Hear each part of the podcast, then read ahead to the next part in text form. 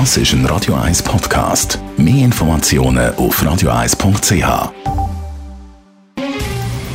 Der Finanztag auf Radio 1. Verstehen, was Menschen und den Markt bewegt. In Zusammenarbeit mit der Zürcher Privatbank Merki Baumann.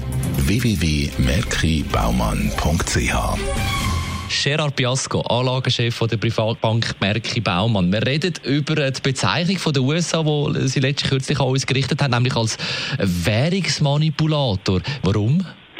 Es gibt äh, Kriterien, die die Obama-Regierung übrigens kreiert hat, wenn man ein Land wie jetzt wie die Schweiz als Währungsmanipulator bezeichnet. Das ist also nicht etwas so unter der Trump-Administration, sondern unter den Demokraten eigentlich ausgearbeitet worden ist. Und zwar geht es um drei Kriterien.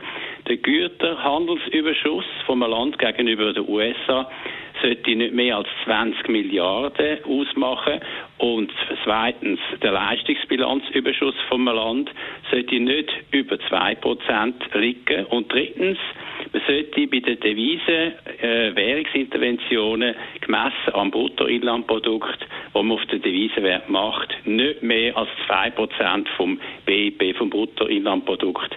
An den Devisenmärkten intervenieren. Und die Schweiz hat natürlich die Kriterien alle überschritten im letzten Jahr auch das letzte Kriterium. Güterhandelsüberschuss von der Schweiz gegenüber den USA ist etwa 49 Milliarden Dollar.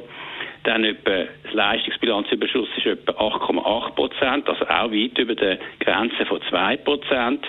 Und dann hat natürlich die Schweizerische Nationalbank letztes Jahr müssen am Devisenmarkt gegen die Stärke vom Schweizer Franken intervenieren, und zwar im Umfang von über 14 Prozent. Wie gesagt, 2 Prozent ist das Maximum, das die USA als zulässig anschaut. Und von dort her ist die Schweiz als Währungsmanipulator von den USA bezeichnet worden. Aber was steckt da für Absicht dahinter?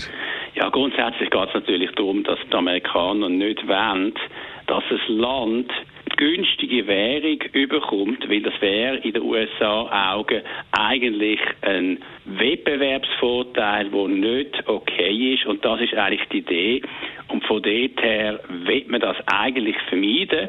Aber man muss natürlich sagen, dass der Schweizer Franken ist ja nicht günstig gemacht worden, ist nicht unterbewertet gegenüber dem US-Dollar, sondern der Schweizer Franken ist immer noch überbewertet gegenüber dem US-Dollar und von dort her ist die Idee von der USA, die Schweiz da dafür zu bestrafen, eigentlich recht sinnlos. Jetzt abschließend, was sind da Konsequenzen für die Schweizerische Nationalbank?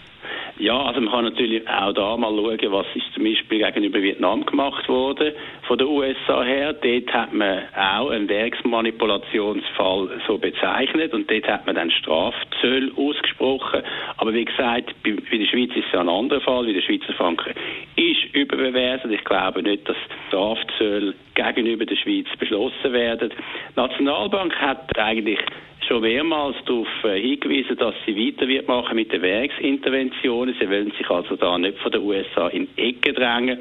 Natürlich, das Jahr bisher, wo ja der Euro sich erholt hat, sind die Deviseninterventionen viel weniger nötig als letztes Jahr. Also man kann sagen, es ist von dort her eine gewisse Entspannung. Aber wenn es nötig wäre, würde die SNW, würde die Schweizerische Nationalbank, das haben sie auch klar gemacht, weiterhin am Devisenmarkt intervenieren, weil das ein wichtiges geldpolitisches Instrument bleibt. Besten Dank. Gerard Biasco, Anlagechef der Privatbank Merki Baumann. Der Finanztag gibt es auch als Podcast auf radioeis.ch. Präsentiert von der Zürcher Privatbank Merki Baumann. www.merkibaumann.ch Und nach dem Billy Ocean gibt es die Zusammenfassung vom heutigen Morgen. Da haben wir ja unter anderem auch über die Beatles geredet. Dazu mehr. Das ist ein Radio 1 Podcast. Mehr Informationen auf radioeis.ch.